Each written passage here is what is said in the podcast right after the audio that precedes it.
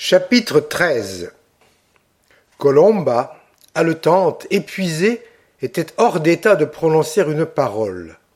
Sa tête était appuyée sur l'épaule de son frère, et elle tenait une de ses mains serrée entre les siennes. Bien qu'il lui sût intérieurement assez mauvais gré de sa péroraison, Orso était trop alarmé pour lui adresser le moindre reproche. Il attendait en silence la fin de la crise nerveuse à laquelle elle semblait en proie, lorsqu'on frappa à la porte, et Savéry entra tout effaré, annonçant Monsieur le préfet. À ce nom, Colomba se releva comme honteuse de sa faiblesse et se tint debout, s'appuyant sur une chaise qui tremblait visiblement sous sa main. Le préfet débuta par quelques excuses banales sur l'heure indue de sa visite, plaignit mademoiselle Colomba, parla du danger des émotions fortes, blâma la coutume des lamentations funèbres que le talent même de la voceratrice rendait encore plus pénible pour les assistants. Il glissa avec adresse un léger reproche sur la tendance de la dernière improvisation. Puis, changeant de ton, Monsieur Dellarebia, dit-il, je suis chargé de bien des compliments pour vous par vos amis anglais. Miss Neville fait mille amitiés à mademoiselle votre sœur. J'ai pour vous une lettre d'elle à vous remettre. Une lettre de Miss Neville s'écria Orso. Malheureusement, je ne l'ai pas sur moi, mais vous l'aurez dans cinq minutes. Son père a été souffrant. Nous avons craint un moment qu'il n'eût gagné nos terribles fièvres. Heureusement le voilà hors d'affaires, et vous en jugerez par vous-même, car vous le verrez bientôt, j'imagine. Miss Neville a dû être bien inquiète. Par bonheur, elle n'a connu le danger que lorsqu'il était déjà loin. Monsieur Della Miss Neville m'a beaucoup parlé de vous et de mademoiselle votre sœur. Orso s'inclina. Elle a beaucoup d'amitié pour vous deux. Sous un extérieur plein de grâce, sous une apparence de légèreté, elle cache une raison parfaite. C'est une charmante personne, dit Orso. C'est presque à sa prière que je viens ici, monsieur. Personne ne connaît mieux que moi une fatale histoire que je voudrais bien n'être pas obligé de vous rappeler. Puisque M. Baricini est encore maire de Pietranera et moi préfet de ce département, je n'ai pas besoin de vous dire le cas que je fais de certains soupçons dont, si je suis bien informé, quelques personnes imprudentes vous ont fait part et que vous avez repoussé, je le sais, avec l'indignation qu'on devait attendre de votre position et de votre caractère. Colomba, dit Orso, s'agitant sur sa chaise, tu es bien fatigué, tu devrais aller te coucher. Colomba fit un signe de tête négatif. Elle avait repris son calme habituel et fixait des yeux ardents sur le préfet. Monsieur Baricini, continua le préfet, désirerait vivement voir cesser cette espèce d'inimitié, c'est-à-dire cet état d'incertitude où vous vous trouvez l'un vis-à-vis de l'autre. Pour ma part, je serais enchanté de vous voir établir avec lui les rapports que doivent avoir ensemble des gens faits pour s'estimer. Monsieur, interrompit Orso d'une voix émue, je n'ai jamais accusé l'avocat Baricini d'avoir assassiné mon père, mais il a fait une action qui m'empêchera toujours d'avoir aucune relation avec lui. Il a supposé une lettre menaçante au nom d'un certain bandit, du moins, il l'a sourdement attribuée à mon père. Cette lettre, enfin, monsieur, a probablement été la cause indirecte de sa mort. Le préfet se recueillit un instant. Que monsieur votre père l'ait cru lorsque, emporté par la vivacité de son caractère, il plaidait contre monsieur Baricini, la chose est excusable.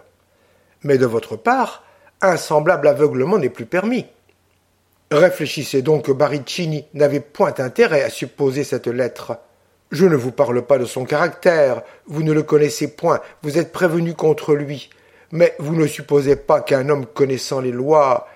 Mais monsieur, dit Orso en se levant, veuillez songer que me dire que cette lettre n'est pas l'ouvrage de monsieur Baricini, c'est l'attribuer à mon père. Son honneur, monsieur, est le mien. Personne plus que moi, monsieur, poursuivit le préfet, n'est convaincu de l'honneur du colonel Dell'Arabia, mais l'auteur de cette lettre est connu maintenant. Qui? s'écria Colomba, s'avançant vers le préfet. Un misérable, coupable de plusieurs crimes, de ces crimes que vous ne pardonnez pas, vous autres Corses, un voleur, un certain Tommaso Bianchi, à présent détenu dans les prisons de Bastia, a révélé qu'il était l'auteur de cette fatale lettre. Je ne connais pas cet homme, dit Orso. Quel aurait pu être son but? C'est un homme de ce pays, dit Colomba, frère d'un ancien meunier à nous. C'est un méchant et un menteur, indigne qu'on le croit. Vous allez voir, continua le préfet, l'intérêt qu'il avait dans l'affaire. Le meunier dont parle mademoiselle votre sœur, il se nommait, je crois, Théodore, tenait à loyer du colonel un moulin sur le cours d'eau dont M. Baricini contestait la possession à monsieur votre père. Le colonel, généreux à son habitude, ne tirait presque aucun profit de son moulin. Or, Tommaso a cru que si M. Baricini obtenait le cours d'eau, il aurait un loyer considérable à lui payer, car on sait que M. Barrettini aime assez l'argent. Bref, pour obliger son frère, Tommaso a contrefait la lettre du bandit, et voilà toute l'histoire. Vous savez que les liens de famille sont si puissants en Corse qu'ils entraînent quelquefois au crime. Veuillez prendre connaissance de cette lettre que m'écrit le procureur général. Elle vous confirmera ce que je viens de vous dire. Orso parcourut la lettre qui relatait en détail les aveux de Tommaso, et Colomba lisait en même temps par-dessus l'épaule de son frère. Lorsqu'elle eut fini, elle s'écria. Orlando Baricini est allé à Bastia il y a un mois, lorsqu'on a su que mon frère allait revenir. Il aura vu Tommaso et lui aura acheté ce mensonge. Mademoiselle, dit le préfet avec impatience, vous expliquez tout par des suppositions odieuses. Est-ce là le moyen de découvrir la vérité? Vous, monsieur, vous êtes de sang-froid. Dites-moi, que pensez-vous maintenant? Croyez-vous, comme mademoiselle, qu'un homme qui n'a qu'une condamnation assez légère à redouter se charge de gaieté de cœur d'un crime de faux pour obliger quelqu'un qu'il ne connaît pas? Orso relut la lettre du procureur général pesant chaque mot avec une attention extraordinaire. Car depuis qu'il avait vu l'avocat Baricini, il se sentait plus difficile à convaincre qu'il ne l'eût été quelques jours auparavant. Enfin, il se vit contraint d'avouer que l'explication lui paraissait satisfaisante. Mais Colomba s'écria avec force. Thomas Bianchi est un fourbe. Il ne sera pas condamné ou il s'échappera de prison, j'en suis sûr. Le préfet haussa les épaules. Je vous ai fait part, monsieur, dit-il, des renseignements que j'ai reçus. Je me retire et je vous abandonne à vos réflexions. J'attendrai que votre raison vous ait éclairée et j'espère qu'elle sera plus puissante que les suppositions de votre sœur. Orso, après quelques paroles pour excuser Colomba, répéta qu'il croyait maintenant que Tommaso était le seul coupable. Le préfet s'était levé pour sortir. S'il n'était pas si tard, dit-il, je vous proposerais de venir avec moi prendre la lettre de Miss Neville. Par la même occasion, vous pourriez dire à M. Baricini ce que vous venez de me dire, et tout serait fini. Jamais Orso della Rebbia n'entrera chez un Baricini, s'écria Colomba avec impétuosité. Mademoiselle est le tintinaggio de la famille, ce qu'il paraît, dit le préfet d'un air de raillerie. Monsieur, dit Colomba d'une voix ferme, on vous trompe. Vous ne connaissez pas l'avocat. C'est le plus rusé, le plus fourbe des hommes. Je vous en conjure. Ne faites pas faire à Orso une action qui le couvrirait de honte. Colomba, s'écria Orso, la passion te fait déraisonner. Orso, Orso, par la cassette que je vous ai remise, je vous en supplie, écoutez-moi. Entre vous et les Baricini, il y a du sang. Vous n'irez pas chez eux. Ma sœur. Non, mon frère, vous n'irez point où je quitterai cette maison et vous ne me reverrez plus. Orso, ayez pitié de moi. Et elle tomba à genoux. Je suis désolé, dit le préfet, de voir mademoiselle Della si peu raisonnable.